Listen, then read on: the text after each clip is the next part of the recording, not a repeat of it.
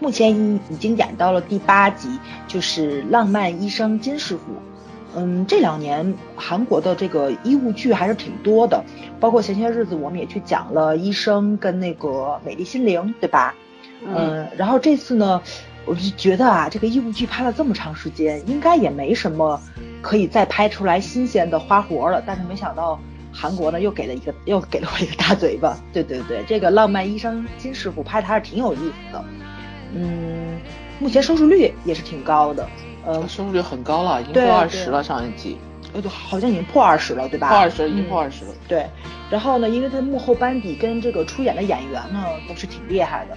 下面就让圈圈来介绍一下，好不好？嗯嗯，哦，这个班底真的是挺厉害的，而且关键是难得有一部剧，我觉得我所有的那个 导演啊、编剧啊、演员都还蛮熟的，包括配角，确实是用的人都比较强。嗯啊，编剧叫江银庆，嗯，他的作品。我不知道别人怎么样，我是很熟，就是《情定大饭店》，啊，《玻璃鞋》，然后《面包王金卓酒》，《酒家医书》，包括《打死的春天》。嗯，好吧，这个剧都看过的人肯定很暴露年纪。对，没错。但是我很喜欢他的作品，就他作品关注关注怎么说人人情的这方面的东西会多，所以而且都是他喜欢做那种场面还蛮大的，就是不是呃。不是走很朴素的路线的风格，但是人物线索都会比较多，呃，而且他也是喜欢那种多主角。其实你看他戏很难说是绝对的男主和女主，当然这这个金师傅还是比较明显的，但是他一般的作品就是多主角，即使是配角，主要配角的戏份也不会很少。嗯，对，这个戏也是很明显的有这个有这个特色在。嗯，然后他的导演叫刘仁植。呃，导演过《痞子》《巨人》《不良主妇》，还有《工薪族楚汉志》。嗯，倒是导演上我只看过《工薪族楚汉志》，印象也不是很深刻了。但是我很喜欢这部剧的调色，调色，而且它的剪辑也是不错的，所以我觉得，嗯，推荐指数很高。嗯，呃，主演的话，其实我觉得是三个主演吧，一女两男，就是大男主应该是韩石圭，就是演金师傅这个人。我觉得他，他算是一个贯穿全剧的线索性的人物，他也不能说是绝对的，嗯，怎么说，就是绝对的那种男一号的感觉。他还，我感觉其实应该算是双男主，对，其实有点是双男主，其实大家的重点不太一样。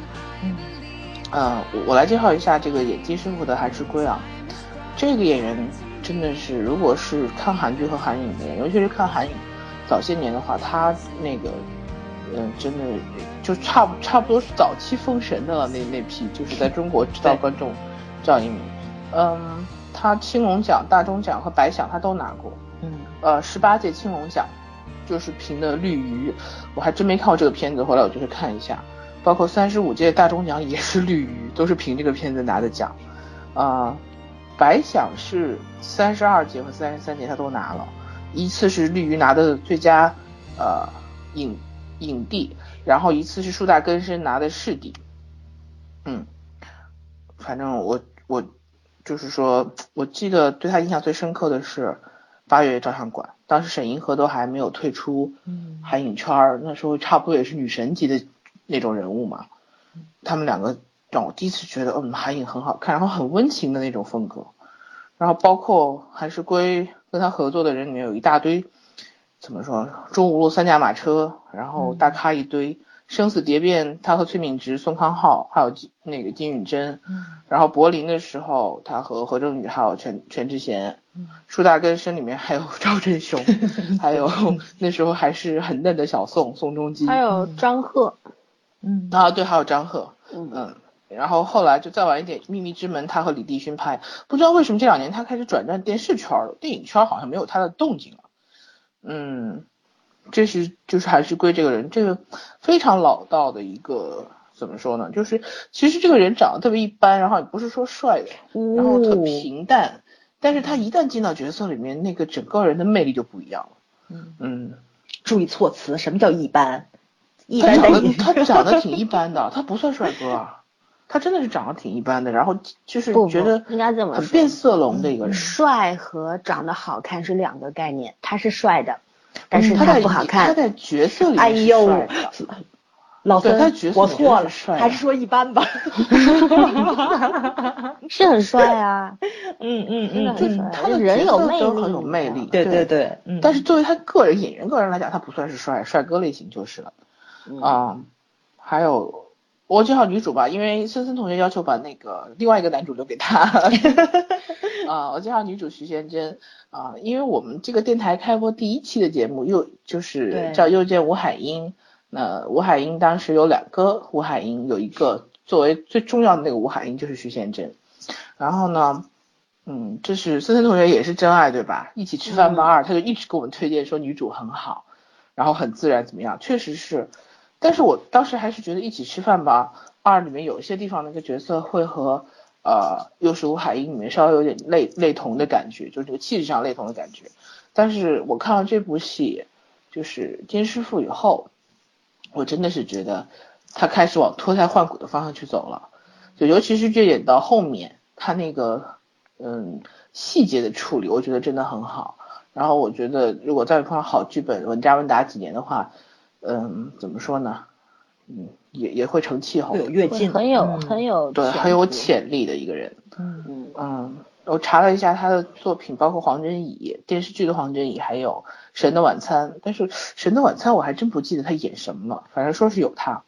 应该是客串，对，是大根生不也说有客串吗？对吧？说大根生有他吗？没有吧？徐贤真没有吧？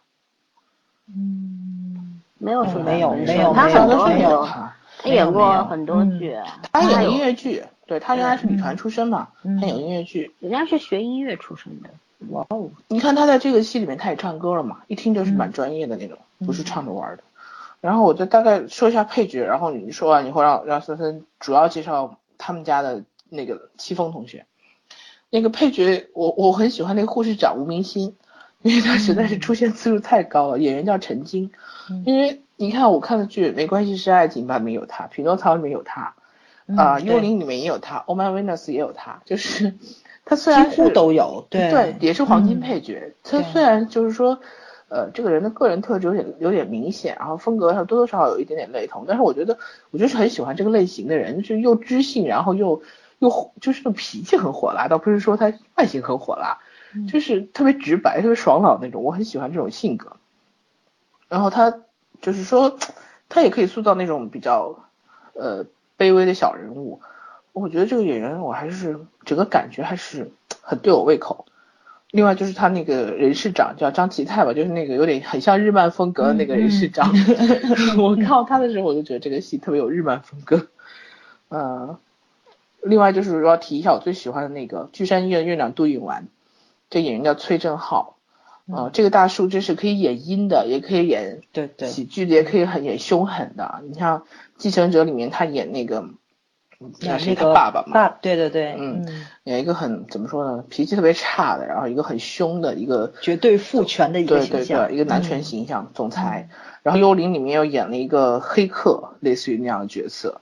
然后《Oh My Venus》里面演了，呃，演了一个助理，就是一个总裁身边特助，然后其实是很萌，然后又很严肃的那种，心里什么都知道。哦，我想起来了，对吧？嗯很可爱对对嗯，呃，就是他的那个风格，啊，电影他好像《江南布鲁斯》里面他演黑帮老大，也就是特别阴的一个人，嗯。所以我就觉得这个这个演员虽然他长得是那种有点阴阴的，但他其实演喜剧还蛮带感的，我想说，啊、这个基本上就是我查到的所有的主要配角的和主角的资料。好了，剩下的时间交给森森同学来介绍戚风，叫柳妍希对吧？嗯，柳妍希，呃，其实也没有什么可介绍的，因为他的出道作品很早了嘛，是嗯。零三年的时候有一部呃惊悚片叫《老男孩》出道的，嗯，然后他是之后就去当兵了，在空军服役，后来出来之后就拍了一些呃乱七八糟的片子，然后嗯、呃通过二零一二年的时候，因为一个又是一个恐怖片叫《恐怖故事》，获得了三十三届青龙奖最佳新人男演员的提名。所以说呢，八四年四月十一号出生的柳岩希，白羊座，嗯，就是说其实 嗯，对，其实出道很早了。他零三年的话，等于是二十岁都不到就出道了嘛。嗯但是一直是到二零一三年的《一九九四》，请回答《一九九四》出演戚风才红起来的，对吧？嗯。呃，虽然是男二，但是要比男一红，这个我很满意。就是提一下，就是呃，柳妍希她是她的大学，她是韩国世宗大学毕业的，然后这个大学她的有很多很厉害的校友，就比方说孔孝真，对吧？宋慧乔、李东旭、张佑赫等等，这些人都是他的校友。我我一开始看到他师宗大学毕业的时候，我就觉得好像我知道的谁谁谁，好像都是这个学校毕业的。果然是都是很厉害的校友。然后，呃，戚风这个演员呢，其实我不能说他是一个演技多么多么好的演员，因为八四的话现在就是三十二岁嘛，对吧？快三十三了。嗯。这一波三十出头的演员里边。其实演技更好的人，比如比如说曹真是，他们俩在那个建筑建筑学概论里边是呃有合作过的，但是好像应该是没有没有什么对手戏的那种。但是这两个人属于一个年龄段的，但是跟曹真是比的话就没得比，对吧？我觉得戚风现在那个演技估计跟宋仲基比宋仲基还要差一点。那种差不了太差差不多的那个，但是外形受限，嗯。啊，也不是，他现在缺一部大火的作品，对他他没有特别火的作品，我觉得就是戏拍了不少，电视剧、电影演的都不少，但是就是而且又是这种正，他是四中四中大学学表演出身的，嗯，而且是演技艺术系的硕士，说明是学的很深了，但是就是没有好的机会，这个人没办法。还是要看运气的，嗯嗯，所以我我一直觉得这小伙子吧，你要说他长得好看吧，也还好呀，因为个头是有了一米八十多，然后瘦瘦长条，对吧？就但是脸也很长，也不是不算那种特别帅的那种形象，也算帅哥型，他这种干干净净的男生。嗯，眼眼睛不好看。我我 虽然是他的粉丝，我觉得他眼睛没有神，这真的是没有办法。所以说他有很多，你比方说他跟呃韩世圭在手术室里面，大家都戴着口罩的情况下，这就立刻被人家碾压掉了。他眼眼眼神不，你不能说他眼眼睛不会演戏，眼神没有戏，而是他那个眼睛小，一个是小，还有就是。不是很精神，没有精气神的那种眼神。对他那个眼神不会讲话，受不了。我感觉他那眼神有点像猫，就像一只猫，呃，一直是瞌睡的那种状态的猫的那种。夜戏太久了，累的。嗯，然后反正大概就是这样，因为他他，哎，庆幸吧，咱没在一起录音，你知道吗？我就想挠你们俩，继续继续继续。其实其实他就是让我比较刮目相看，因为电视剧，说实话。考验演技的话，考验的毕竟不多，因为电视剧它也有局限性嘛，对吧？剧本啊什么的，那角色不会说复杂到哪去。嗯，但是电影那个《狼少年》里面，他和小宋合作的那个，嗯嗯，其实他确实是演了一个，嗯，还是很不错，嗯，戏份不是很多，但是活灵活现的，所以说。不能说这个孩子没有什么，不算是特别有天赋的演员吧，但至少是一个你给他机会，他可以出来的人。呃，但愿他能够，呃，很快能够碰到适合他的作品，能够大火一把。这个剧其实还不错了，对他是个机会。对，不过这个剧的话，虽然说收视破二十了，但是，但是这个剧我我觉得更大的魅力来自于。韩世圭，韩世圭，对，嗯，对，并不是来自于他，他其实现在可能戏份和韩世圭差不多，我看每一集大家的戏份差不多，但是没有办法，你同框的情况下，就是就是搞不过人家的，同框情况下就就真的是碾压他了，没办法，对，没有办法。然后他跟徐贤真同框的情况下也是被比下去的，因为我我有点弱，嗯，对，尤其是前几集。很弱，后来这两集我看到第四集往后，他俩重逢之之后，他开始跟被金师傅一再的那个嫌弃啊什么的之后，他好像有点有点演技有点发挥了。我觉得他可能是个慢热型的演员，呃，需要跟搭档啊什么的要熟悉一段时间，对他需要磨合，不是一上来说就像比如说以前我们讲过张鲁一，你镜头一对着他，他就能出来。对个木头他也能有感情。对，像什么小吃对个方块木头也能发情那种。你这是表扬小吃，我没听出来。啊，介绍完了，这其实就是就是还是作为一个粉丝，我是真爱粉啊，我希望刘文熙能够能够出好作品，然后能够。火一把，毕竟不小了嘛，对吧？这个年纪不能再演一些那种偶像作品啊什么的，你要正视自己的年龄，要开始转型了，能够演些好东西出来。嗯，好了，好，我们在老森的祝福声中听他吐槽完了他的偶像，我们需要鼓掌吗？来来鼓一下吧，爱到深处自然。回来得准备一个音效，噼里啪啦鼓掌的音效。好，咱们抓回来接着说啊，先聊聊今天的第一个话题吧。咱从人设先开始谈一谈，就是反正现在咱们这个就是统一的都觉得这个金师傅，嗯，对吧？从名字听出来，他肯定是当之无愧的男主，所以就先聊聊他。然后，嗯，怎么说呢？就是因为看到现在大家都挺一难，都挺一言难尽的。就这个人物，他有他的魅力，但是他也有他的瑕疵，嗯，对吧？对，咱那天也去吐槽这个问题了。所以呢，你是先夸还是先贬呢？这个没法分夸 还是打分了吗？今天其实没法打了吧？先不打，没法打。对，不是我们其实可以定一个规则，就是比方说以后我们说一个，因为这部剧是二十集的长度，SBS 的作品，二十集，是二十集的长度。对，我们可能哪是我说这个导这个编剧的作品都挺长的，对对对，特别少的，我估计它会是长集。对我们肯定后面如果好的话还会做两期，不好的话会做一期。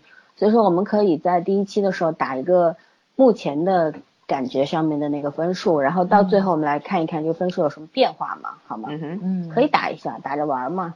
嗯，反正也不影响观看和收视率。哎，我这个我还我倒还真没有想去打分，嗯，要不你们俩先来？嗯，我我先来好了，六点五。啥？六点五。你是说整个剧是吗？对，就目前八集来说，哎呦，六点五好低啊，我都觉得低。嗯，我也觉得低啊。那我来吧，我一般都是给打高分的。你打九分？那不可能，觉得不可能，他应该会打八分吧？嗯，对，八分。我看到现在的话是八分，对，嗯。我想给我，我想我本来是满打满心满算，我觉得我给八分不算高，没想到老师给了个六点五。不，他一直守得很紧，这这个这个确实是。我手也紧啊，可问题是他也给的太紧了。我也八分。其实我我我会说为什么我会打六点五，嗯，因为这剧我觉得整体的那个，可能它因为二十集的长度的关系啊，我觉得它那个，嗯，整体节奏把握还是可以的，但是剧情推进略慢。我就觉得就是其实有一些线的话。真正你你你们回想一下，一共八集，真正让你开始觉得剧情开始出来了，然后有高潮迭起的状况，其实就是第八集，对吧？前面的七集其实一直是在铺线，然后金师傅这个人到底曾经经历过什么，其实是在第六集出现的。前面五集在干嘛？就是我觉得他那个推进的速度略慢，呃，就是给低不是低分，其实六点五分。不算低了吧，总分才十分呐，还有三点五的进步空间，对吧？还有一个就是，我觉得就是第八集的话，呃，可能在有些观众看来，因为情感上受到了很大的一个冲击嘛，它出现了两个呃这个案例，一个是要不要救，是救谁，对吧？二选一，还有一个是在对方病人这个家属。争执不下，到底是救爸爸还是不救爸爸的情况下，你救还是不救？其实又是一个伦理的、家庭伦理、社会伦理的一个问题。对，那个还是蛮精彩的，虽然时间很很有限。是，就是这两个案子啊，就是集中在一集里面，它是形成了一个非常大的一个对观众是一个有一个冲击力的。可是我觉得像社会性话题吧，就是。对，像第二个案例的话，其实完全可以拿到前面去说，因为。他进进入这个乡下这个医院叫什么医院来？石什么医院？石石环医院还是石恒医院？啊，我看老是看不清那个字儿。嗯。啊，反正就是进入这个医院之后，其实这么多集前面一直在救人啊救人啊，可是真的出现争议性的这种呃病患啊什么的这种抢救案例啊，一直都没有，就是一直前面都是在扯这个女主要自杀啊，受不了什么的，精神失常，对吧？要自杀要干嘛？就是说一直没有进入到一个真正的医生和病人之间。作为医生，你这个职责，然后你每天就算是一个小医院，但是这个医院的位置至关重要，是在好几条国道的一个结合处，对吧？然后。呃，是很容易闯祸的一个地方。包括第二集还是第三集的时候说，哎呀，今天是周五，周五会出很多事。平时可能他们没什么事儿，但是周五会出很多事儿。嗯。然后，那么为什么周五会出很多事儿？我一直在等这个答案，我等到第八集了还没等到。嗯嗯。呃，就是我觉得这个有点故弄玄虚。还有一个就是说，呃，之前是说平时都没什么事儿，对吧？包括就是刘演熙，呃。到达这个这个医院的时候，那个医院里面空荡荡，像鬼屋一样，嗯，呃，人都没有一个。然后他来了之后，就就天天都有抢救的病人往里边送，就是说，就是他有那种很很，他那个编剧有有一个毛病，就是他很喜欢在很多事情上面前面做的特别的夸张，后面再去有一个反转，但是这个反转。呃，我觉得不太符合逻辑。包括第八集的时候，早儿也说过，呃，那个拿着镰刀进来的那个，其实本来是一个被害者家属，后来他要成为一个施害者。他一开始那个样子，我完全觉得他就是黑社会。对我也觉得。对，我觉得他就是个杀手，没想到后面有个这么悲惨的故事。嗯。所以说，我就觉得这个编剧是哭的有问题。对。对他总是。就是说白了，就是故弄玄虚，就上来给你的感觉不是这样的。明明你的思路是往那个方向去，但是他突然给你一个反转，但是这个反转你又觉得不不符合逻辑。就是说，不是说我们自己定的逻辑，而是这个剧本身的逻辑，它没有没有圆回去，你知道吧？有这种感觉，就是说，这是这是。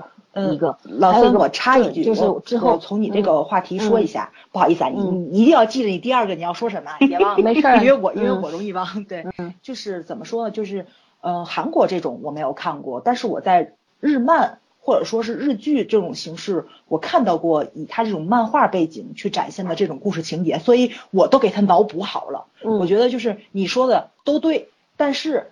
是编剧跟导演的问题，他没有用通过画面语言去把这些补上，包括他平时为什么就是是一个没有人的状态，因为他是一个很偏僻的医院，就属于什么呢？对，就属于这个徐贤真去不别别徐贤真，就这个女主角去爬山，她为什么说从山上掉下来了，被这个金师傅给捡到了，就是因为他们那个医院就是很偏僻很偏僻的。嗯，他那个医院的功能性跟服务性，就是在两个相距比较远的医院中间设了一个类似于急诊室这种站点式的这种医院。这种医院里面一般搁的都是那种，就是就像类似于发配过来的医生。他们就属于，如果说没有，就像我们这儿的地段地段医院一样。对对，这个这个我理解的。嗯，就是说就是说他一开始说，呃，只有星期五会很忙，平时不忙。我我一直在等，为什么是星期五忙？嗯，那你这样说是可以解释的，但是后面你看，从这个这个呃，就是刘演熙进入这个医院开始，他哪天不忙？从早忙到晚，对啊，这就不是星期五的事儿，就是周一到周七，天天有病人进来，天天出事故，这个就跟前面的不太像了，对对，你知道吗？嗯，我是觉得这个，嗯。嗯，就他设置的有点太太浅，演都太深。嗯，我觉得是编剧其实他没有没有说好。像平时的案件，其实他应该，你发现平时的案件都是周围的住户，嗯，他周五的案件都是什么交通事故啊，或者说登山事故啊，自行车这帮人发生了，对吧？发生了这种碰撞，就类似于这种案件。但是他怎么把这个规划好，然后让观众有一个非常直观的印象？平时的案件是什么样子？周末的案件是什么样子？这个为什么周五会忙？所以这就是一个编导的问题，是他没有去交代清楚，画面语言不清晰。嗯，对，嗯，就是编排的时候有问题。我觉得这个就是就是编剧在故弄玄虚，导演也也是根据剧本来拍，也没有中间没有什么。包括我我前面要讲第二个，就其实后面我们讨论后面的问题的时候一定会谈到，就是这个救女主被挟持之后是救她还是先给手术台上的人做手术？然后这个地方我也觉得金师傅有点。不是不太符合常理的那个判断，虽然你可以去理解它，但是你又会觉得这个事情你再一想的话，你会觉得他就像有点硬编的感觉。对对对，有点硬嗯硬绕了。就是包括后面那个刘演熙，他不是，呃，他他他就说了嘛，这个医生他要么骨子里就是医生，要么骨子里就是疯子，只有这两种判断，对吧？就是说，嗯在这种伦理问题上面，呃，你一定要有一个二选一，一定要明辨对错是非的情况下，然后你一定，你作为作者来说，你一定是要有一个给观众一个符合常理的、符合逻辑的，然后符合人的这个一般理解的这种呃理由出来，一个故事的过程出来，推的要？顺畅，就这种。是，嗯，但是你不能说我通过感情去弥补 bug，弥补这个逻辑上的漏洞的话，你这个感情你可能当下给观众就是有冲击力，观众会掉眼泪，会很激动、很亢奋，但是冷静下来一想，有 就会觉得哎，有点哪儿不对，对吧？对对对，就是回过味儿来，觉得不是不对。是，这就是给我的，而且这个其实是韩剧当中非常常见的一个毛病。韩剧有很多，它就是那种故意煽情，对他，那种故意煽情，你当下肯定会会被影响到的。等你冷静下来，回头去想的时候，你就会想，哎，就是不对味儿，就有这种感我觉得这个编剧他有点，就是这方面他有点老套。你想，嗯他这种招数如果放在就是平内大饭店的时候，是我上大学的时候，对十几那个年前没年代问题。对，没问题，而且还挺觉得挺新鲜的，因为那会儿韩剧都这样。嗯，但是现在的话，他还用这种梗，确实是，就是观众他他还是有这个功力在，嗯，但是这观众就事后就觉得好像就太老套了这东对，这。套路比较，嗯就是说，其实，呃，我前两天一直在想一个问题，因为我这两天又开始断断续续看一些美剧，嗯就你推荐的《庭审专家》嗯包括我这两天看那个《生死狙击》，就是这些美剧的话，其实我以前我一直说过，我什么不太喜欢看美剧，我就觉得美剧就是一集一个故事，然后套路非常严重，嗯，所有的东西都会归位归到这个地方，它永远就是在讲道理讲道理。所以说，这个韩剧其实也是一样，你就看韩剧看多了吧，你就觉得剧里面出现的事儿你都知道，有这种可以当导演了。对，然后你又希望看到一些不同的，他会给你一个与众不同的东西，但是等你回过味儿来一想，哎，还是以前那个，就是嗯，不能够，他不能够出奇制胜，不能够完全说服观众，呃，这个我觉得还是是有进步空间的。嗯，我觉得他在九加一书的时候就有这个问题，就是当时你就会觉得，呃九加整体九加之书你看了吗？看过，嗯我也看了李胜基、对对对还有也有那个崔崔什么？对，嗯嗯，然后到最后就看成了穿越剧，比如说好好的那个什么，呃就变成了那种搞笑狗血剧。我当时对，还就说了一句上来还蛮惊艳的。呃，嗯，哎，那个当时是另外一个，就演急诊男女那个，他红了嘛，九加一书里面，对对对，他演的李胜基他，爸爸，嗯，想不起来叫什么名字了。姓崔，叫崔崔什么？我也想不起起来了。崔他是当振浩，崔振赫，崔振赫嗯，，崔振继赫里不是也有嘛应该，演对对对，演他哥哥李敏镐的哥哥，嗯，嗯，他应该是快当兵了，也是其实也是不错的演员。嗯，好的，别跑题。嗯，好，拉回来继续说。下一个问题，打分打完了。来，咱们聊一聊金师傅的这个人设的问题吧。对，就是他的魅力跟他的瑕疵，其实刚才已经说了一部分了，就继续聊下去吧。嗯，行，你们说吧，先说，我思考一下。你你上帝会笑的，别想了啊！OK，那就那就我先说吧。你先就是说吧。咱们前两天啊，不是在听电台嘛，听那个就是波米的那电台里面去说的，嗯就那个非常讨厌人的那个女嘉宾，她说了一句话，就叫做视觉训练，就包括比如说你看电影受到视觉训练，看看电视剧受到视觉训练，就跟刚才老森说的，就是类似于比如说为什么我看出套路来了，就是因为你看的很多，然后你自己就是受这种频繁的，就是这种。它在这个影视播出之后，你就总结出来一条你自己的一条规律了，对吧？嗯嗯，就是相对来说，我比较接受这部剧，就是因为我日漫看的很多，嗯，所以呢，我非常接受金师傅的这个人设，就是他的那种套路化的东西啊非常多。就是虽然说在事件发生的逻辑上是不通顺的，但是在人设的设定上是完全没有问题的。就那天我跟老孙是就探讨这个问题，就说你这部剧吧，就是就是这里让你很出戏，嗯他办的这个事儿符合他人设，但是不符合大众认知。对啊对吧？对你，你这就是一个怎么说呢？就是这是一种漫画体，就是说如果你放在漫画，其实这个广大人民群众的价值观，对你不能说漫画，因为漫画它有时候是符合大众认知的。不是，既然说到波米的话，我一直觉得波米和金师傅有点像。啊，都是人才，但是都有点疯。天，其实金师傅也是天才，天才都是有点。天才和疯子就是天才有点啊。嗯，就是怎么说呢？就是类似于，就是他可以表现金师傅的这个人这个人设特点，但是他触发事件选的有问题。嗯。触他这个触发事件有问题的话呢，就不符合大众认知了。就是包括后面可能咱们要去聊这个劫持事件，就提到前面说吧，就是像金师傅的那个选择。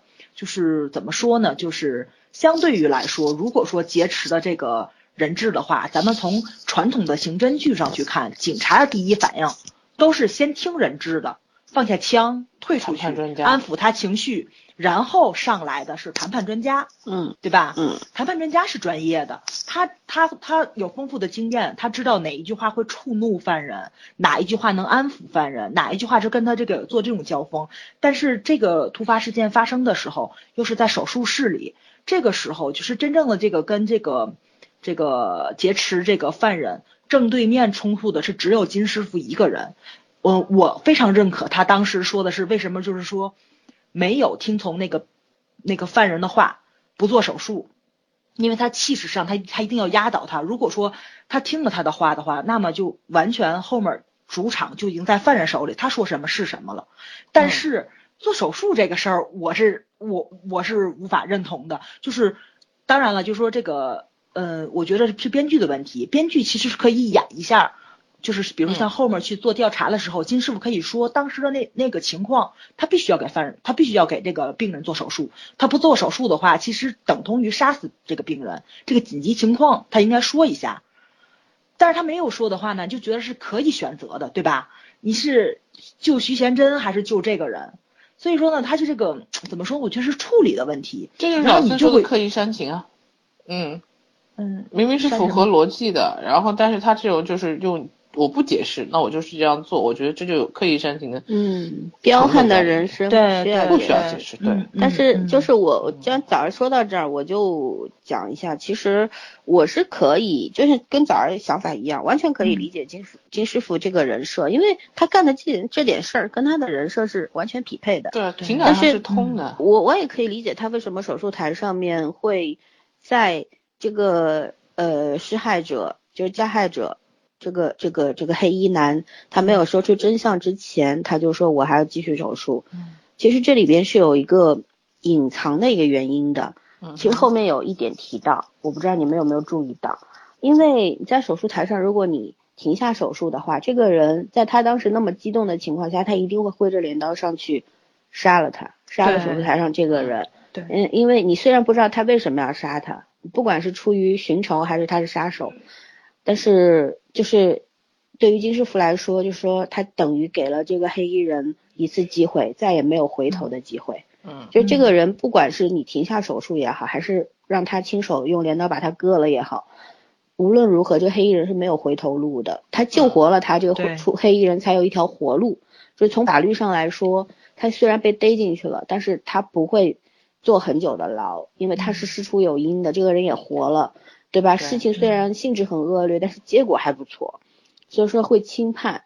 但是这个其实说得通，这个就是隐藏的原因。但是呢，我能够理解这个原因。但是就是因为我为什么刚刚说他是刻意的煽情和硬熬，其实就是突然就让金师傅这个人物伟光正了，你知道吗？就是金师傅在我心里面是亦正亦邪的人物。嗯，他可以做很多邪门的事儿，他心里是非常正的一个人，就是心里是。一颗红心，但是外就外在做很多事情，就你理解不了，会就包括侠之大者那种对风范，那有点有点像以前的这个，有点像黄老邪，你知道吗？就是这个对射雕里边的，千别用侠之大者说他，侠之大者那是郭靖，郭靖跟胡七公这种，对对对，是他他就是有黄老邪的那种味道，我一直是觉得啊，但是你突然就伟光正了，突然就。他就为别人如此考虑或者怎么样，当然我能够理解金师傅这样的人，他站的高度是普通人站不到的那个高度，他内心的那种境界，他看事情是有一个大局观的，普通人只能够看到自己的一个角度，但是他能够看到全面性，就是他有一个上帝视角，这种人就是我说的天才和疯子，其实是并存的啦，在他这个人的这个人设上面，嗯，但是恰恰是因为他做做出的这个举动。呃，让我觉得跟他之前的那个前七集的那个金师傅有点背离了。嗯嗯，就是，但是但是他又回，就后面又回来了一点，就是留下了一个切口，有一个角度留在那边，就是后来不是说那个没有缝合，到底缝合还是没缝合呢？其实这就是一个谜了。如果没有缝合的话，他还是黄老邪，知道吗？或者说 就是故意不缝合。对他有他的道德判断嘛？对，跟或者是说可以不缝合，这是两码事儿。他是故意不缝合，他还是黄老邪，他是可以不缝合，在事出有因的状况下不缝合，让他自己去恢复或者怎么样，那就是另一码另一码事情。就是说这个这个事情，编剧妙就妙在这里，他留了一个切口在那边，对，他是一个就是给你留了一个思考的反转的角度在那边啊。这个地方我觉得第八集。虽然我有很多不满，但是后面他事情之后，慢慢的通过两个人的回忆，一个是女护士长，还有一个是都院长的儿子，两个人的回忆，呃，对他的那种质疑，突然又把金师傅这个人给圆回来了，呃，就很有意思。就是说，嗯，我我我又觉得，嗯，好像还是这个金师傅，对，很有趣。就是他他不是补漏，他是就是故意设了一个圈套让你钻进去，但是。等他点点点清这个原因的时候，你又会恍然大悟的那种，嗯，还是不错。就是我跟老孙恰恰相反，嗯，你知道吧？我是觉着就是说，呃，他这个人啊，是怎么说呢？嗯，不能说以自我为中心吧，就他有他自己的法典，他只按照他自己心里的那一套法律去做的人，嗯，所以说呢，就是，呃，不管说是别人说的什么什么南京根是。南丁格尔守则之类的，一定要完成什么什么的，就是那种伪伪光正的东西，他没有神圣感。所以说呢，我觉得他最后就是说他自己的那道准则，他救不救这个人，也不能说凭他凭他心情，他觉得就是我在手术室里就要做医生的事情，他也确实去做医生的事情了。虽然很多人都不认可他，包括他怎么说呢？不管这个女主角的生死，他就要去做他的手术，但是最后他完全违背他自己心里边的那个。准则，他没有去做这个是怎么说这个缝合这个这一步的时候，我是觉得有那么一点点的怎么说呢，就是呃人物性格的转变，但是我没想他会变 low 啊什么的，我就觉得是人物性格的转变。第八集应该是一个转折，是他心路历程的一个转折。就是为什么我觉得是双男主呢，而不是说这个金师傅是绝对的男主，因为我觉得金师傅到最后也会改变。就是韩剧到现在呀，从来没有日漫的那那种风格就在这里了。日漫的神级人物从头到尾是不变的，没有成长过程，他就是神，对吧？妖刀村正，妖刀村正这把刀从头到尾他他都是妖刀，他不会变的，就就就属于这种。所以说呢，但是这个金师傅从他刚开始出来的设定，其实跟他现在的这个人物的这个张狂，呃，张狂的地儿就不一样了。他现在这种张狂张狂，我觉得是有点受到打击之后，略有点自暴自弃的那种气质在，嗯，就有点那个老子天下无敌，即使你们不认可我，老子依然天下无敌的 那种感觉。我我觉得咱俩可以打个赌，赌一百块钱。你想多了，真的。所以我现在就是我我就很期待在这儿了，因为我从来没有看过就是一个。韩国很漫画式，像像日本那种动漫似的，就是类似于这种他导师级的人物，他到结尾还是导师级的人物，他不成长，所以我觉得就这个可能是一个暗线，是他心路历程的一个转变，所以我比较期待后面的一个变化。他不能说变成伪光正吧，至少我觉得他可能会，呃，有一点点的怎么说呢，就是被西方去改变。就是被这个，就是这个，因为你看戚风刚开始来的时候，他在正统医院是正统的做派，到他这里来之后，他想拜这个金师傅为师之后，他就有那么一点点油滑的部分。金师傅不就说了吗？我最讨厌你们这种随便更改准则的人。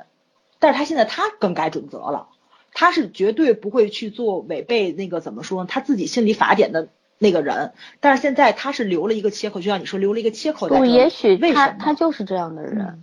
嗯就我的理解跟你真的是正好相反。我觉得，我觉得你嗯南丁格尔精神在他心里是永远存在 的。不不不，我觉得他内心像这样的人，反而他其实你看他嗯他他确实很在乎，对，这是肯定的。其实他才嗯是真正的医生。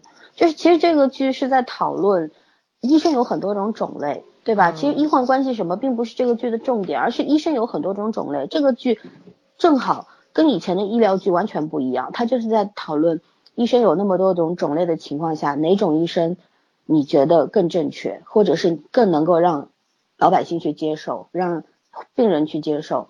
像金师傅这样的医生，曾经他并不是这样的，曾经他也他也是在大医院里面做一般医生都会做的事儿，大家都有一个共同的认知啊什么，他确实是，但是他肯定会有一些与众不同，因为他技术过人嘛，然后他他一定是要做那种非常正确的事儿，就是比如说他那个杜院长肯定跟他以前是很好的关系。以后肯定会讲，他们俩肯定以前是同学啊，或者怎么样，因为金师傅当时质问过嘛，你还是我以前认识的那个人嘛，对吧？就是嗯他会讲这些不同的医生，金师傅当时为什么会被开除或者怎么样，就是，嗯，这个这个怎么说来着？就是这个技术太强了，然后这个实力太强了。杜院督院长当时还不是院长呢，他当时可能是一个科长或者怎么样，对，就是医院的那种主任对，功高盖嗯盖功高呃功高震主他肯定是不行啊，他一定要把他搞掉。嗯然后呃，恰好他的行为异于常人，或者是他做的事儿，他一定要做正的事儿，他不能有一点点偏差的事儿，所以他才会被人找到机会给弄掉，对吧？嗯就是因为给他制造了一个失误，让他背了这个杀人的罪名，然后让他滚蛋了。他嗯到了地方医院之后，到了这个地段医院之后，他为什么他就是变了一个人？其实他的另外两个女护士长和另外一个医生其实对他是很了解的，他们不都说过嘛？有几句台词的，就是说金师傅也是人是会经历了事情之后有变化的，嗯所以说金师傅他现在变成这个样子，但是他内心的那个最正确的东西从来没变过，他只是行为变过了，变掉了，他变得跟以前不一样，以前可能很嚣张，但是没有这么怪异，但是他现在做的事儿很怪异，呃。自说自话的来去自由，对吧？作为一个这个跨三科的一个医生，他们没有人物，嗯，对他，他他想走就走了，想干嘛就干嘛去了，对吧？但是，但是为什么我不同意？不是我我我觉得早上为什么我说我们要打赌赌一百块钱？嗯我也希望金师傅能够像你说的那样。但是我跟你讲，演韩剧的尿性绝对不会那样，你知道吗？韩剧他到最后，现在有很多除了那个 OCN 和 TVN 敢说。敢在大结局的时候放入黑暗元素之外，其他哦三大台不是绝对不干这个事儿。我说的不是黑暗元素，我知道你说的是什么哦，我明白你什么意思了，嗯我也明白你什么意思了，对对对对吧对，就不会不会给他一点点瑕疵，这是肯定的，对对，这是属于他所有的瑕疵都在行为上，但是他内心一定是对对特别高大上的那哎种你。这你这样说，对，应该是，还而确实，而且金师傅嗯，就是韩国这种也没有正能量嘛，必须嗯正能量。嗯对，这个是原因其一，还有个就是我刚刚为什么说他是黄老邪？你看黄老邪做事儿也是非常出格的，嗯想干啥就干啥，但是他真正做过什么伤天害理的事儿吗？没有，嗯，对吧？嗯他真的需要他内心是个很正直的人，是他就是行为怪异，因为黄老邪也是受了刺激，对吧？嗯就是不是黄老邪受刺激之前也这样，但是没有那么天生是过分，这样天生是嗯很邪门的，但是嗯没有那么过分。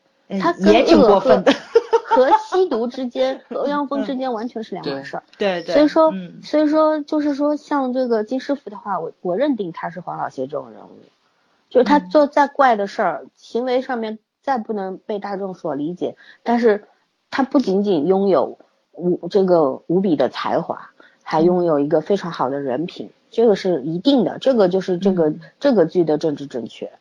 然后他后面你说他会被气氛改变，我跟你讲，他不会被气氛改变的，他也许会被徐贤真改变。嗯，他有可能他不会被他，而且你看他慢慢的从年轻人身上，他为什么会找都院要都院长的儿子过来？其实他是认可这个年轻的技术，嗯他而且他觉得他儿子在这个老爸手里面肯定会毁掉，对把他要要要要过来嗯给他一点机会，让他对我我我想的是，他可能是想给那个老头做手术的时候组建团队，需要他儿子这样的一位助手。其实季风对。季风比他技术好哎，对，嗯，但是季风的心理素质不行，就是你说嘛，就是为什么他对他总在骂他，心理总在磨素练他。质是一个问题，还有一个就是我觉得这个杜院长的这个儿子，呃，只有其实只有金师傅，金师傅是有一双慧眼的，只有他看到了这个儿子身上非常杰出的东西，对连他爸都看不到，其觉得他他人都不懂。对他觉得他身上就是他跟着他爸，呃，怎么说呢，就浪费了。说实话，就是对，就是也不怕他走邪路或者怎么样，可能就是觉得他浪费了，给他一个机会去发展。嗯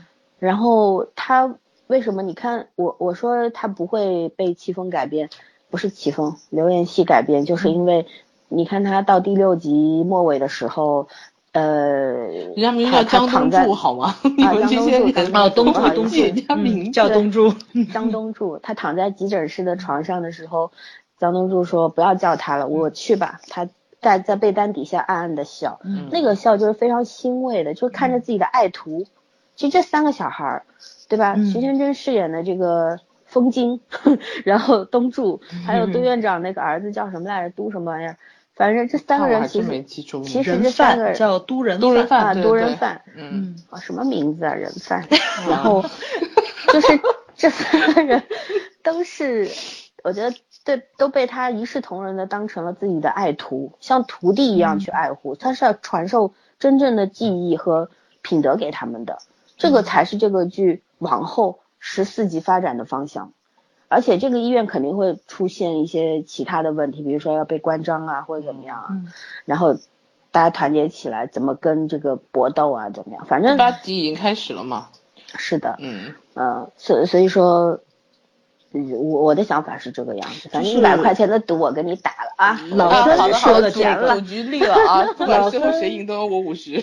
嗯，老孙说的这个就有点类似于日漫那种风格了，就是因材施教嘛。三个徒弟在这里，他因为他确实对待三个人的态度是不一样的。东柱是完全特色是不一样的。他就是一个他就是一个上帝，你知道吗？嗯，是金手指，我要说他金手指对嘛那种。嗯，就是他对待东柱就是完全打压派的，我觉得是因为他了解这个人性的性格。对对，对我觉得应该是很像他年轻的时候，因为他每次抓东柱一抓一个准儿，他把他心里那个最隐秘、最自卑，就是最不想表露出来的部分说的特别一针一定要给他给他给戳穿了，然后让他对去反对对省。但是他也知道东柱有这个承受力。嗯，嗯你们有没有想过，这可能这三个人的性格弱点都曾经他自己的性格弱点。对，其实就拆成他三个他身上其实都有，对嗯对，所以他知道怎么对付。没错，嗯嗯，包括我觉得他现在对杜院长的儿子是以鼓励为主的，就是我觉得这个孩子其实挺可怜的，那个可能真的就有点像他那个嗯死掉的徒弟，我觉得可能就是嗯就是他的一个怎么说性格上的一个缺陷吧，不可能回避的缺陷。嗯，你像嗯就是在他父亲的眼里，对吧？就是总觉得儿子不够好，还有上升的空间，所以呢，就是趋近于完美的那种，就是说那种苛责。然后吧，然后又有一个不明身份的姐姐在家里，然后他就觉得有一种竞争关系在在在这里。就是虽然说徐贤真也有一种就是需要他被被那个院长认同感的那种驱使在，但是其实他他儿子是那种内在的，他也很想得到父亲的认可，就是我是你唯一的继承人，或者说是我是你唯一认可的一个人，他是有这种竞争关系在里面的。再加上他跟那个谁，跟东柱两个人同学同时期的去这种怎么说呢？嗯，学业上的，然后手术上的，然后医院的这种地位上的，就这种较真儿。所以我觉得这个孩子他应该其实相对来说内心承受的比比他们就比他们不比他们少，不比那个东柱跟那个徐贤真要少。他们嗯就是另外两个人，可能就是咱们就是就像东柱他每一集呃一开始的话外音一样的，被一些社会法则去捆绑或者是怎么样的。但是相对来说，嗯，我觉得内心的缺失，他们不像这个杜院长的儿子这么多。所以我觉得应该说各有各的麻烦，对只不过说对，嗯，每个人都有每个人的不容易，而这个金师傅就是看看穿了这些看穿了他们，对，然后给他们不同方式，这倒有意思。嗯 反正静观其变，反正等着上我是希望金师 傅有那么一点点的改变在的。对，嗯，他会变的，人都会因为不同的状况，你跟什么人相处，然后怎么样，肯定会有变化。对，会触发到你的。对，但是我觉得女主给他的启发会更多一点。因为毕竟是只有一个女主啊，对对对 对，要从这个方面说，对对对。其实女主有点像她，就是她性格里面最脆弱，有点不太敢面对的。你看，每一次到现在，她就不能提到她那个徒弟，一提到她的徒弟，她就就是火气就止不住。提及别人的时候，她都还可以很冷静的戏谑啊，或者怎么样的。所以我觉得徐天真这个角色，应该就是她自己性格里面。她这个徒弟完全，我觉得就是被害死的。就是被害死的，但是但是对，是对他来说到现在没有过去这个坎儿，就是这心里不能面对的一个东西。你这是肯定过不去的。如果这场手术是他做的话，完全是有可能成功的。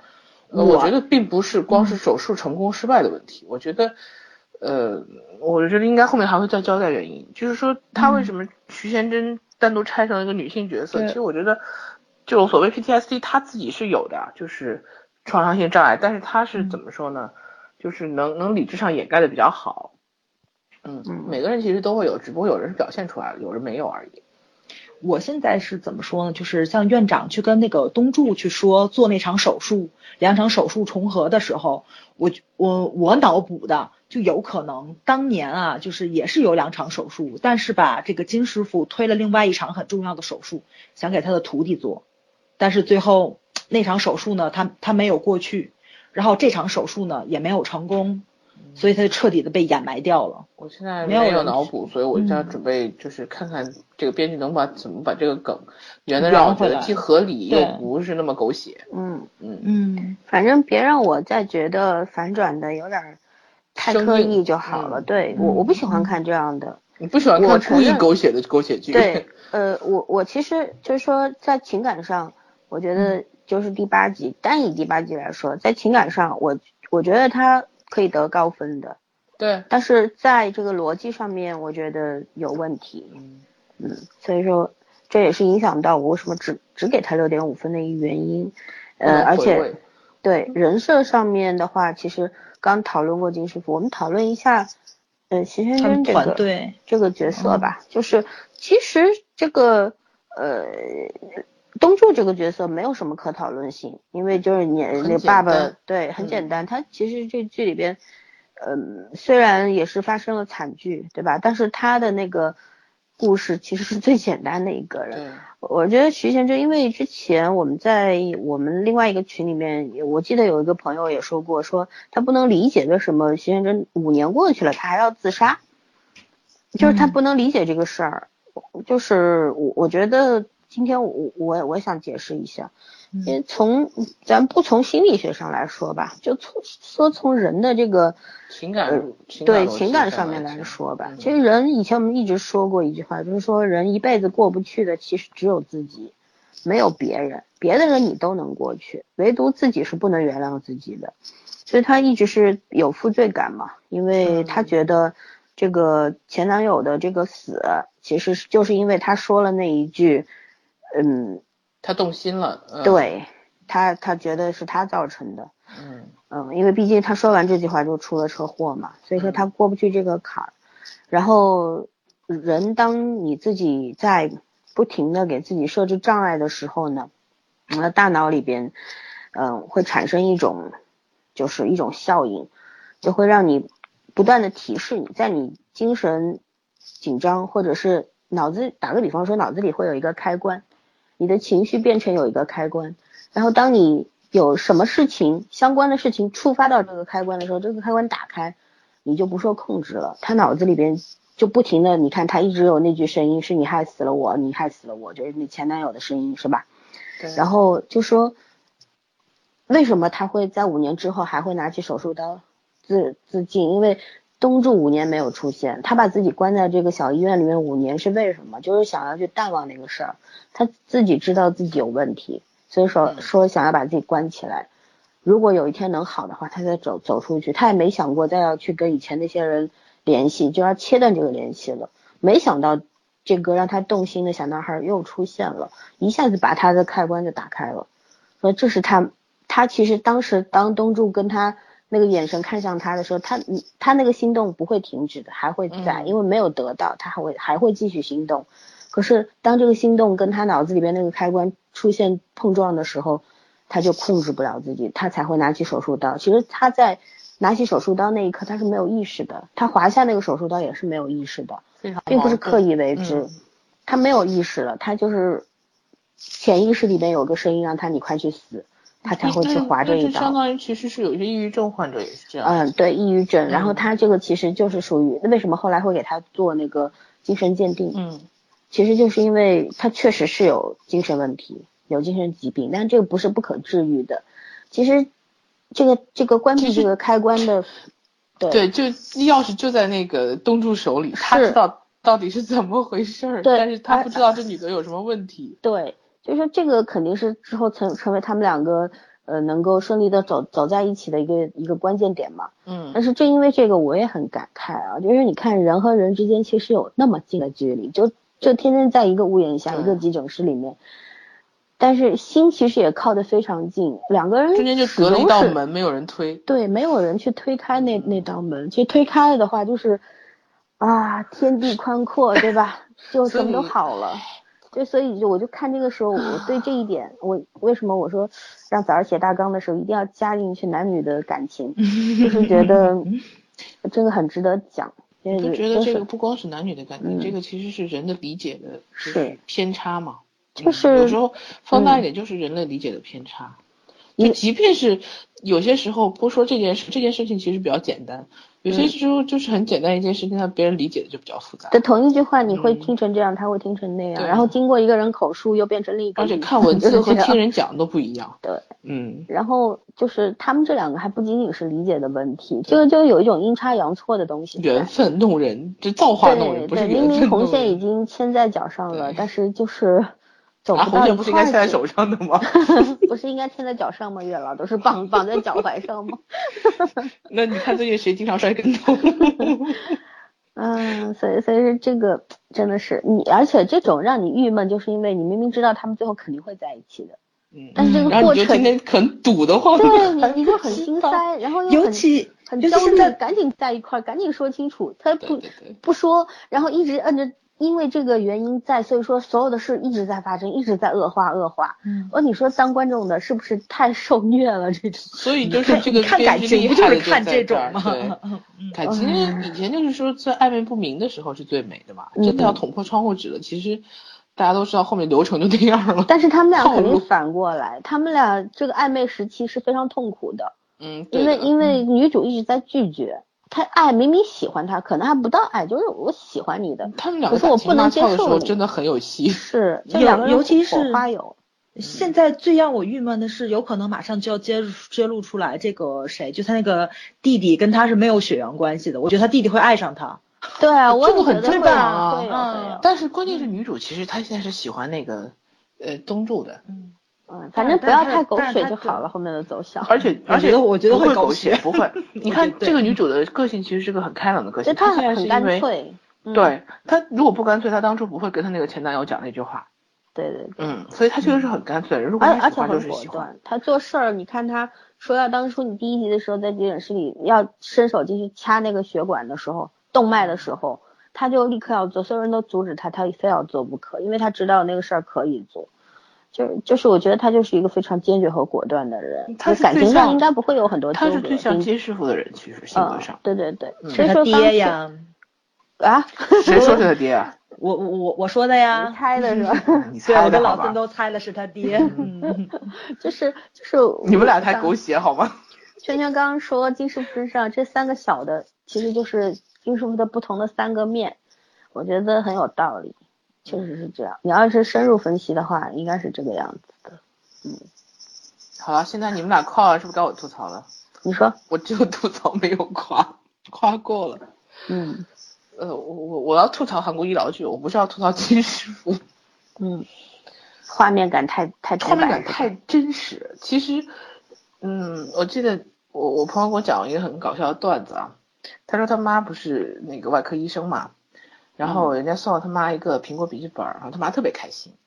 然后，因为他他妈平时不追求时髦的，然后他就觉得很奇怪，他就苹果笔有什么好开心？然后他妈就把那个医院那些解剖图啊什么那些呃电子课件嘛，你说你看这个电脑清楚很多，然后你知道，就是就是听起来还有点怪怪的，你知道吗？苹果电脑虽然说它显示的，其实它是为了绘图这种专业做的嘛，但是医疗课件正常人的生理反应不会那么开心的。嗯，这就是医生这个行业的特色。但是作为观众来讲，你真的没有必要把这个行业专有的那些内容去拍的那么逼真。嗯，不是每一个人看到那种血淋淋的场面都会觉得真实的。其实有很多是感官上的不适。我这种看了这么多年美剧，包括 Bones 这种什么尸体变液体的，我都没问题。但是我看韩剧我看不下去，我都不知道为什么。就嗯，其实就是专业性不有很多，对，很多方面这种方式去体现。嗯，大家大众也没有义务或者是没有兴趣去了解你每个手术从哪个地方切下去，然后缝几针，然后怎么开怎么合。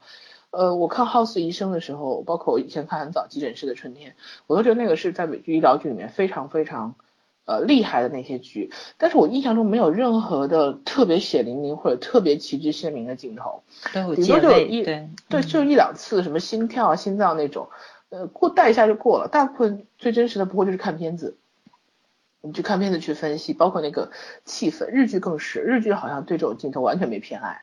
我记记忆中日剧对这种，包括白色巨塔都是很干净的这种镜头，嗯，没有特写，没有特写到器官是手术的过程，嗯，都是基本上都是去特写医生的那个状态。你作为一个观众，你就可以感受到他那个呃很紧张的，就是好好的镜头语言是，哪怕他拍的是。医生在动手术的时候，他那个表情，但是你知道他手里的手术刀伸向哪里，对对吧？你能够通过医生之间语言的交流，你知道下一步要干什么，这个才是好的一个方式，而不是说我非要拿刀啪一下把血都溅出来，然后都都弄出来，对吧？然后雪非要飞的一脸这种。我是猜测呀，我不知道对不对。嗯嗯，我觉得美国跟日本啊，应该就医疗剧的这个画面呢，应该是有规则的。对，韩国的医疗剧起步比较晚，毕竟咱们往前倒比较古老的，啊，就什么什么妇产妇产科医生凤顺英是吧？的不是，对，我的意思是说，既然你起步的比较晚，然后你你不能把这个变成风气，你知道吗？就是说，你虽然现在，我是觉着会规范掉的，肯定会规范掉。对，就是说你现在本身韩国其实整体韩剧整体是很唯美的风格，然后。韩国医疗剧全部就是血淋淋的风格，包括太后的医疗剧拍的那么那么差，也都是 弄的，呃，前一分钟小宋那样子出来也都是脸色蜡黄，然后一身都是血，有必要吗？包括乔，包括宋慧乔脸上那个弄的血，就是那种溅上去的那些，我其实觉得挺没必要的。你你后面拍的很不专业呀，那你前面做的那些细节有什么用呢？没什么用。嗯，对，不要行，这个都搞表面文章，对吧？对啊，然后还有一个我非常不满的，为什么每一个急诊的病人进来都要做心肺复苏？对对对对对，我我特别不满意。每个人都都要按心脏，你要这么想，他进来的都是心脏骤停嘛，没有办法，只能做。韩国是什么什么专业医院？对啊，每个人都要心肺复苏。哎呦我的妈呀，我真受不了！能不能来点新鲜的？就是他们哪怕是有顾问什么的，编一编也也能编个其他的出来。我主要是看他们楼梯。那么累得慌，我觉得那病床都要散架了，都躺着。然后每个演员上去，哎，躺着的也惨，上面摁的也惨，你知道吧？嗯，下面的人肯定很疼，上面的人还要注意，我不能硬摁的太狠，下面的人会会笑场啊，会会怎么样啊？我就我就替他们累，就感觉。嗯，哦，对我还有一个，我还想到一个点，那时候上个礼拜看的时候，那个点就是，嗯，就医务人员以和为先嘛，就这个点。然后其实你看，包括金师傅，包括费勇，包括那个 House 医生，都是那种天才医生，你知道吗？就是有那种本事，是以一己之力去挽回一条性命的。嗯。但是大多数的医生，奇异博士。对。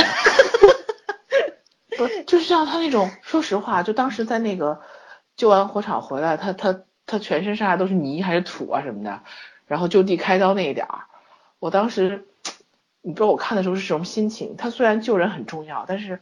我就说这种消毒水平，包括你自身的那个消毒效果，然后，这种真的可以做手术，真的不会引起不这个这这这个你不能吐槽，就是他如果说当时他不救这个人的话，不是他后来比他后来感染病菌那个并发症那个就是你后面的还有后面的救治方法，但是现在你得先救这条命，对。我觉得这个也也不不好讲，就是说我我的意思是什么吧？就是说少数，其实你作为病人家属来说，你当然是希望病人活着的，但是呢，像他们这种医生，就这么天才的医生，基本上是可以从接近于零概率去赌博，然后让他活回来的。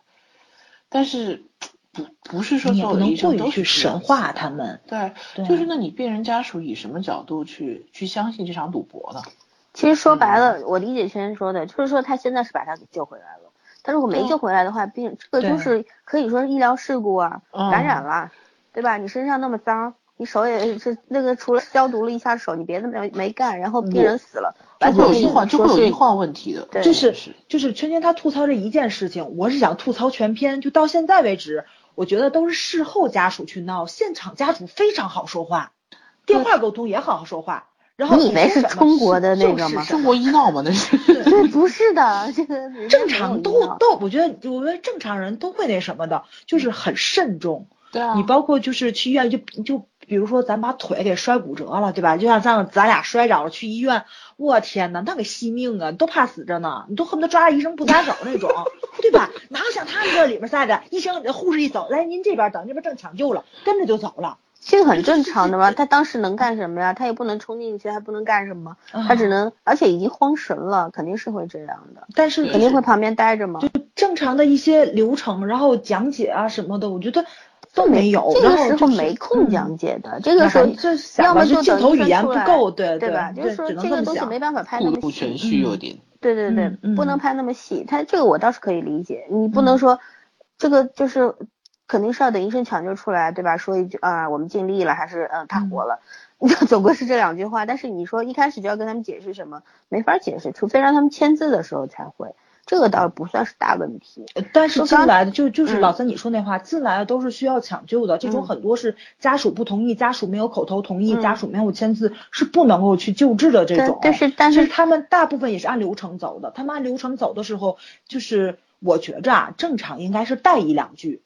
但是呢，他们家属到了现场也没有细节没有做到位。对对对，对吧？你说你电话里你可以用一句台词带过去了，对吧？他是有这种情节的。但是有的家属已经到了现场了，你没有这个流程，他就是就是你说的故弄玄虚，想显得这个医院呃救人为先，对，就是对，就是一定要在这个救人先签字还是先救人的问题上要有一个伦理上面的一个。一个讨论，一个负责任的一个东西，就是你可以反映大医院医院的一些官僚制度，但是你不能说医院所有的制度都是有问题的。对，对，有些其实是相互保，对对方都有双方都有一个保障，对对对吧？有些你不能够，就是说有些你必须要家家属签字啊，不签字的话，真的出了问题，这像是电视剧啊，这要是就就而且都是救活了，那没救活呢？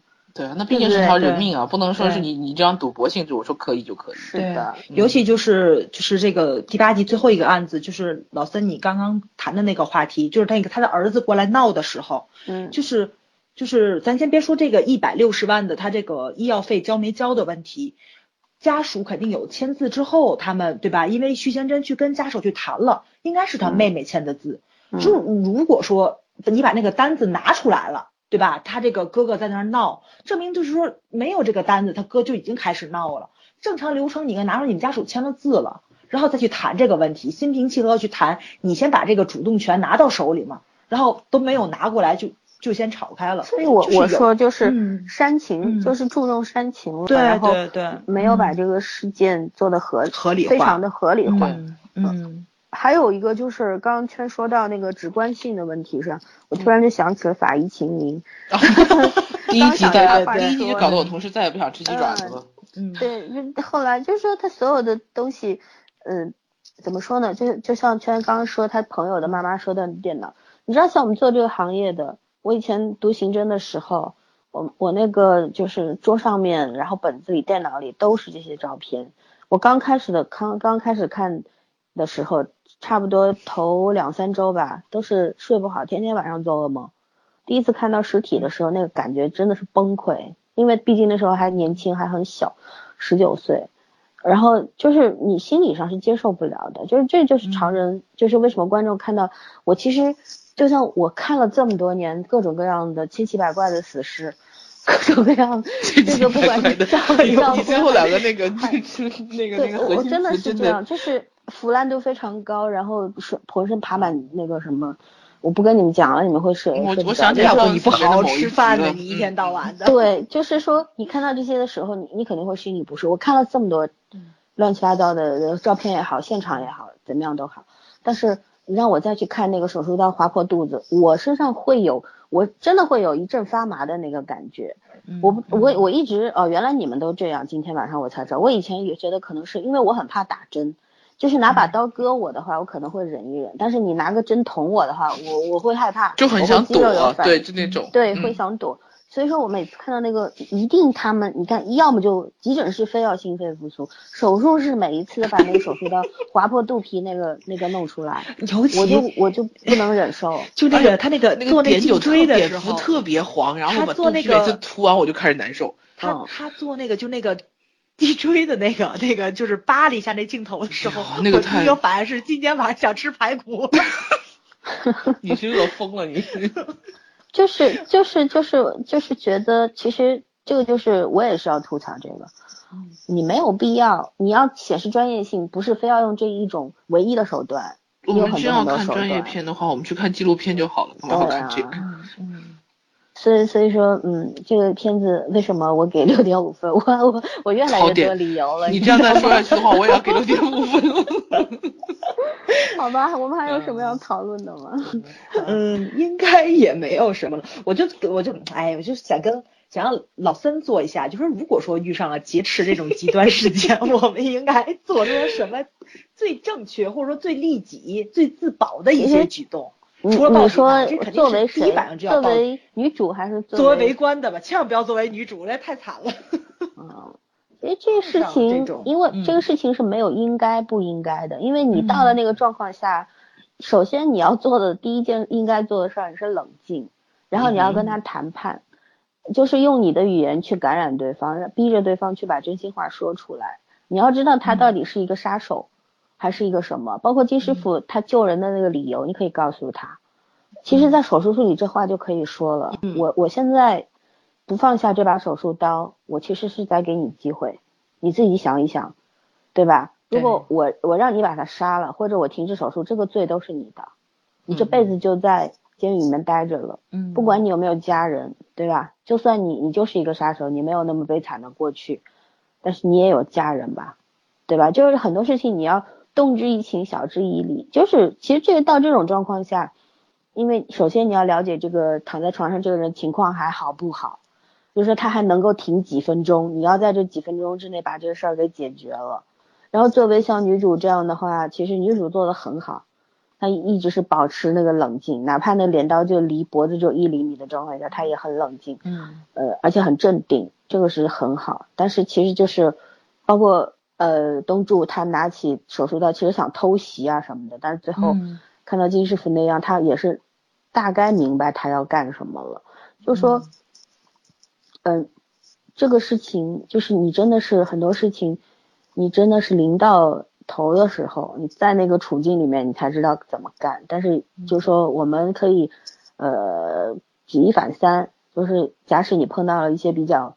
严重的事情，然后在你你一下子脱不出这个困境，然后你一定要去面对解决的时候，我觉得还是首先你要保持你的冷静，你要理智，理智占上风，不能因为愤愤怒或者怎么样去做一个非常极端的一个决定，那就不好了。嗯嗯，就是我我还是还想又有一个问题想讨论，其实呃这个小医院里边这个团队。嗯，嗯，对，嗯，对吧？这个团队的话，其实非常理想化的一个团队。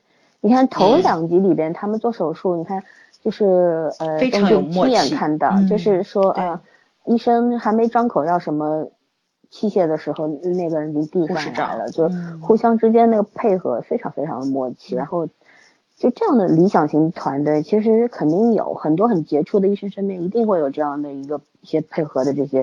啊，助理呀，或者是护士啊之类的，对。嗯，但是在这个小医院里边，是什么样的一个环境和这个生存环境造就了这样一个团队？这个其实这个设定是很妙的。呃，也可以说就是很很常见，就是在各国的电视剧里面你都会看到。包括法医秦明也是，怎么就三个活宝弄到一块儿去了呢？对，一个磁场原理就是大家这都是一票货色，所以说都都弄到一块儿去了，而且能够互相理解和呃包容的，对。对，然后就互相之间的那种配合啊什么的，就是长期的磨合下来的话，就是一就当手术室里这五个人六个人在一块儿处理一个问题同一个问题的时候，就像一个人一样。嗯，就是一个就像一个大的一个机器人，然后身上所有的那个一台机器在部件，对，在在顺利的流畅的运转那种感觉。可这种团队在现实世界里边是有，但是我一直觉得这种生存压力肯定非常大。一个非常杰出的团队，就人都有嫉妒心嘛。一个很牛的医生肯定会被人家干掉，包括金师傅，他也是因为太厉害了，所以所以才会被人嫉妒，对吧？被人暗算。然后这个这个这些人估计也是曾都是有过去的，都是因为呃比较这个异于常人，所以说被人家给贬到这个地方医院，包括他们那个小医院的院长也是，对吧？明明应该是跟杜院长平起平坐的那种水平，但是后来也被赶过来。所以说，呃，我是想讨论一下，说这样的团队如果在现实当中的话。如果你是你是现在面临面临了需要做手术啊什么的，你会找一个这样的团队帮你做手术，去到一个这么破的医院呢，还是要去一个大医院，然后呃水平差不多的呢？这是一个怪问题。哎，首先是这个好有趣，藏龙卧虎的小医院和精英化流程的大医院。对，这是我的标题之一，没说而已。对啊，嗯。是你会选哪个？这个东西，但是首先你得知道有这种小团队的存在，就是在都知道，基础是你都知道，去便宜的那个。那肯定大医院贵啊。对呀，其实我也是说，其实我觉得这就跟以前的选择题一样，是小公司做事还是大公司做人，差不多的。对，嗯嗯，就就是就是真的是所有的问题，你看为什么我要提这个问题是有后后招的啊，就是。为什么会提？是因为我们都一定还是那句话，都一定要到了这个境地，你才会去知道你该做什么选择。然后包括剧里边，就是呃金师傅二选一的时候，救手术台上人还是救徐先生的时候，其实这个问题要比另外一个问题难得多得多。就是另外一个问题是保大人还是保孩子，你知道吗？他是无条件保大人。对，但是这个问题你没有办法无条件。啊，是的，对，嗯，所以说没有办法讨论他这个事做的对还是错，只能看结果好还是不好。对，他后来会受到处分，对，会受到处分，会停下他所有的工作，其实也是一个合理。虽然观众作为观众的我看的非常义愤填膺啊，什么玩意儿啊，你们这故故意要去为难他，故意要借这个事情要要把他把他们医院给搞掉。但是你其实我还有一个比较理智占上风的想法就是。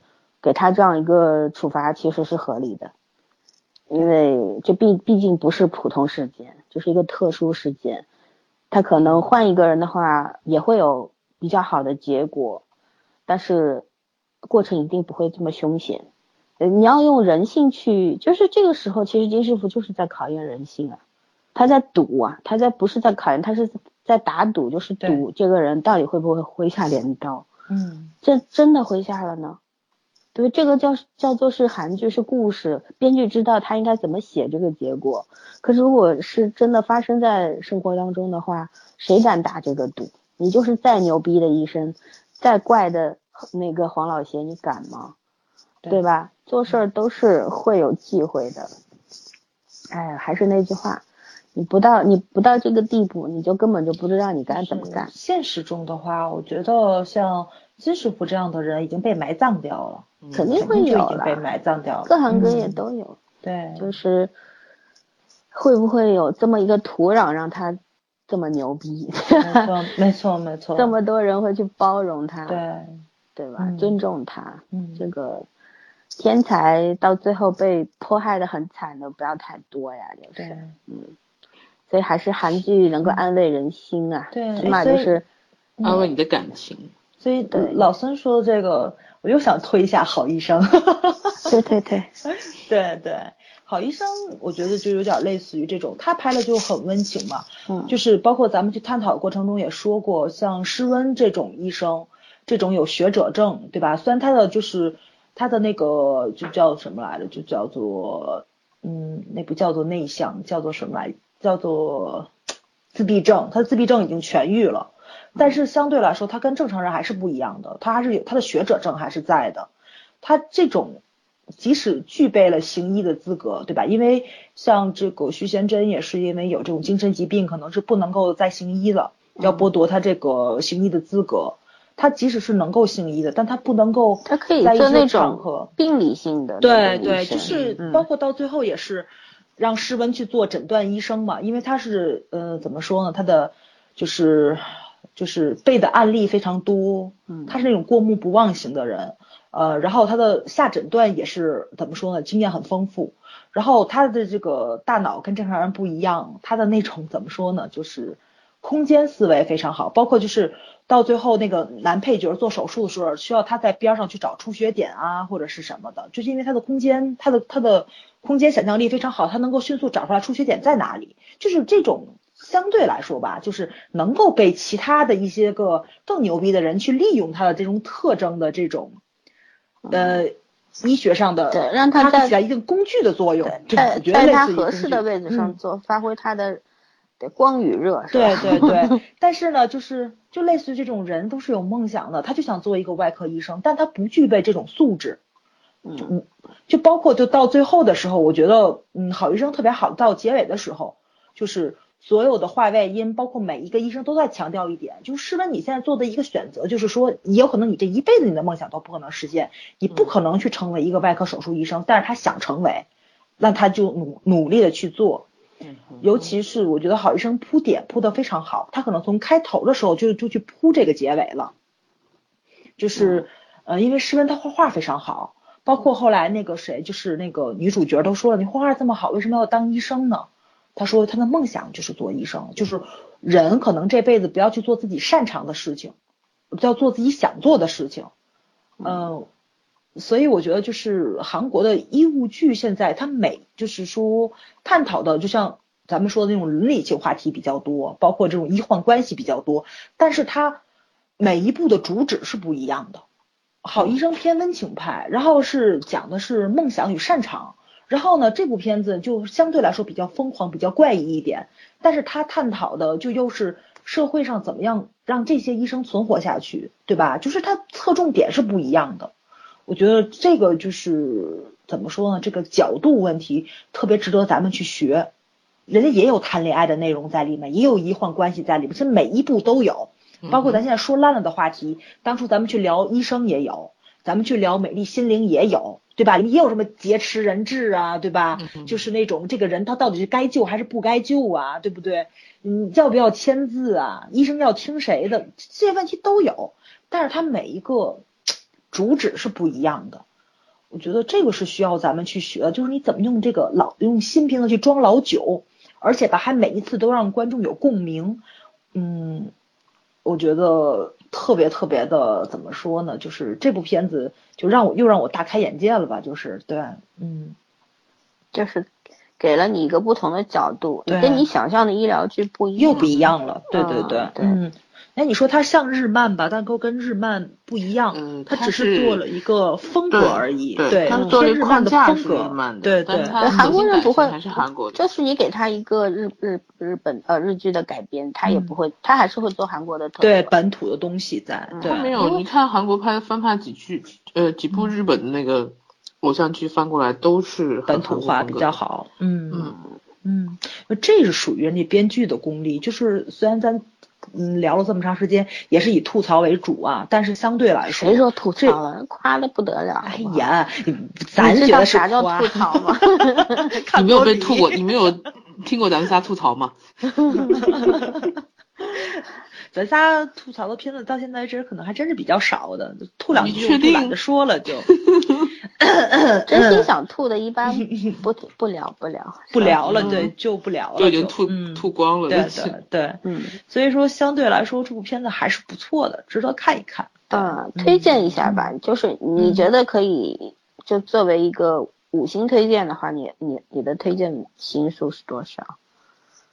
啊，我说吗？对啊，金师傅啊，嗯嗯，我觉得得有四颗星。三星半。我觉得，嗯，我觉得怎么说呢？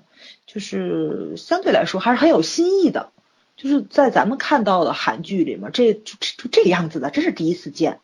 嗯，不说别的，啊，咱就说男配角负责谈恋爱就是第一次吧？男主角是不谈恋爱的。你不是说双男主吗？又成男配了。金师傅嘛，金师傅他绝对是大男主，对吧？你就即使是双男主，他也是大男主。他也不可能当配角。他对对对，你找个演员，谁敢谁敢给他当主角啊？对，包括我都以为他跟护士长应该有点什么，但是到第八集的时候，突然之间，哎，市长金师傅这个人设从他第一集就那个，就是从他开始小时候把男主拦下来，然后包括后来要救女救女主，我就觉得他就是个金手指式的人物，就是电视成绩一样，他就是他不会有感情线上的东西。这个就是编剧设定的一个理想型的人物，一个上帝型的人物，他会呃。这个桃李满天下吗？不会，但是他一定会给他赏识的年轻人机会。对，然后他就是一颗红心放中间，就像那种老的手工匠人一样，然后他把你的这颗璞玉打磨成最好的制品。嗯，用他的方式是，就是他，所以说这个人很有意思。这个这个设定在。呃，其实，在电视剧里面不算少见的，就是其实还蛮多的这种类型的。嗯，看的小说作品里面也也挺多的。我不觉得这个很陌生，我觉得很很熟悉。但是我觉得它好的一点在于，呃，它它本身它是怎么说呢？入世的，它并不是完全是一个出世的人物，它本身有他自己的喜怒哀乐和过去。嗯，是的，就是不是大唐高僧。对，不像突然 从天而降了一个。呃，什么像以前那个叫什么济公式的人物，不是那种风格的。对对，所以说，嗯，很还还不错，我也是推荐三星半，三星半吧。三星半的话，希望它还有可以跑到四星。但是如果就是跟同档期的这些片子比的话，是四星绝对没问题。嗯，就目前同档期这些片子确实现阶段的话，我觉得。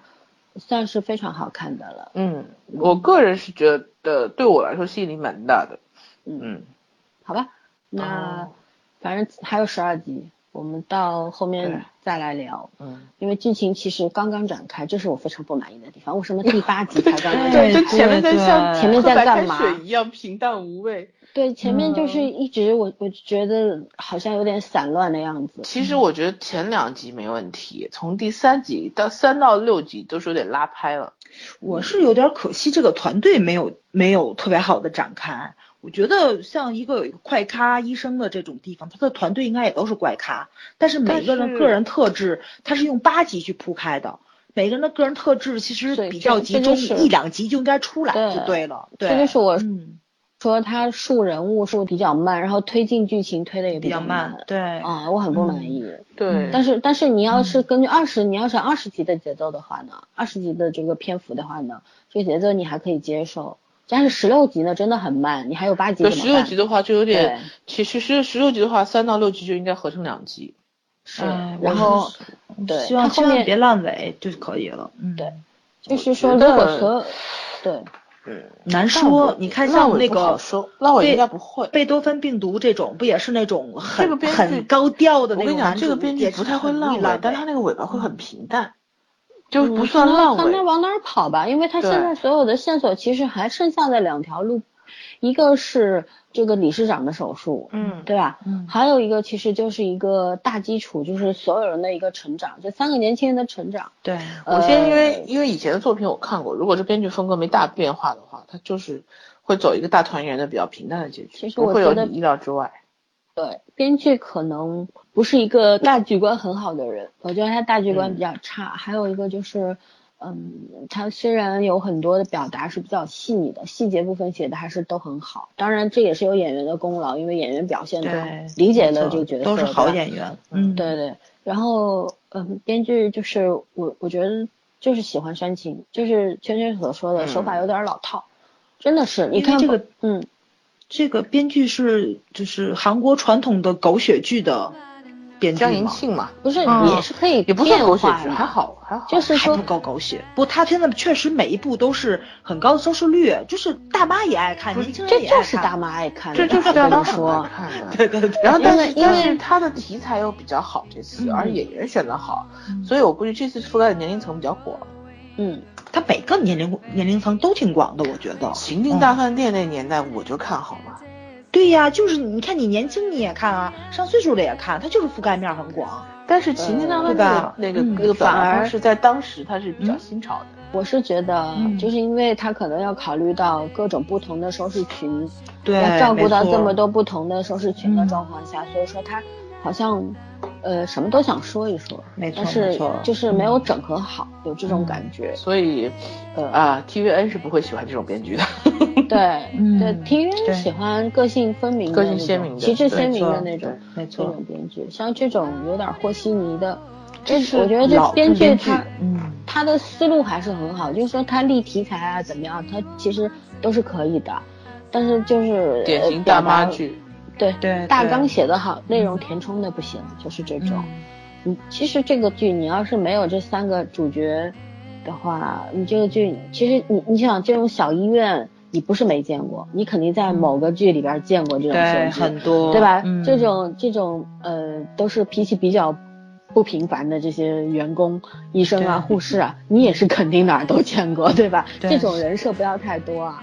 然后，但是没有这三个人，你想想看，换三个人来演这这个剧的话，这剧就到不了这个分儿，这个是肯定的。问题就就就在这里了，就是就像你说的这种，他们这种团队的，我看的这部片子是最浮夸的一个，从来没见过这么浮夸的。嗯嗯就卡斯比较，卡斯很大是肯定的，就是对，卡斯也是最大的。演员嗯选的好，没办法。嗯哎，好吧那，OK，结束吧。嗯，好的先到这里结束吧，我们期待一下后面十二集。嗯，好的，好的大，家说再见，好，晚安嗯，拜拜。晚安，拜拜。